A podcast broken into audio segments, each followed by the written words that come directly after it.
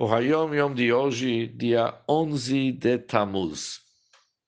Hoje é o dia Yud Aleph Tammuz.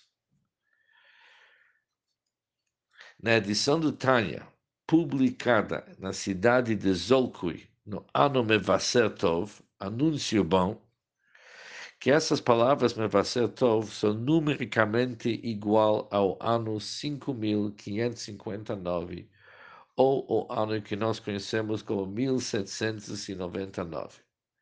Mas naquele ano foi impresso a primeira versão do Igeret HaTshuva, que é a terceira parte do Tânia, de uma forma que ela não é dividida em capítulos e também apresenta algumas variações em seu conteúdo diferente do que o texto atual.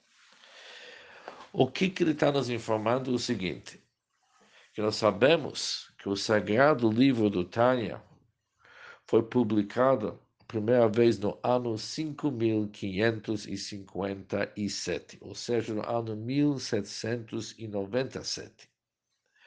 Naquele Tânia original, foram impressos somente a primeira parte do Tânia chamado Likutei Amarim e a segunda parte do Tânia que se chama Shar HaYichud VaAmunah. Dois anos depois, no ano Tavkuf Nuntet, que é o ano 5559 ou 1799, o Tânia mais uma vez foi impresso, e essa vez foi adicionado a terceiro setor do Tânia chamado Igeret HaTshuva.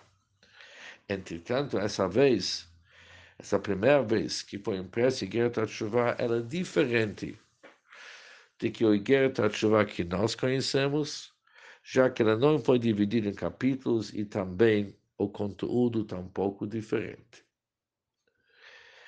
Ela é chamada Madura Kama, primeira edição.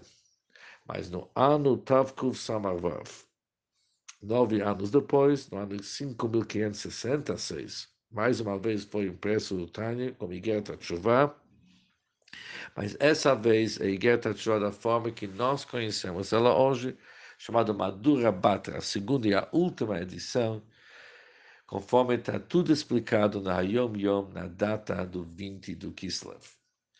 É bom saber que na nossa geração, em nossos tempos, o nosso Rebbe pediu para, mais uma vez, publicar a primeira edição de Guerra Tshuva como que foi feito naqueles anos.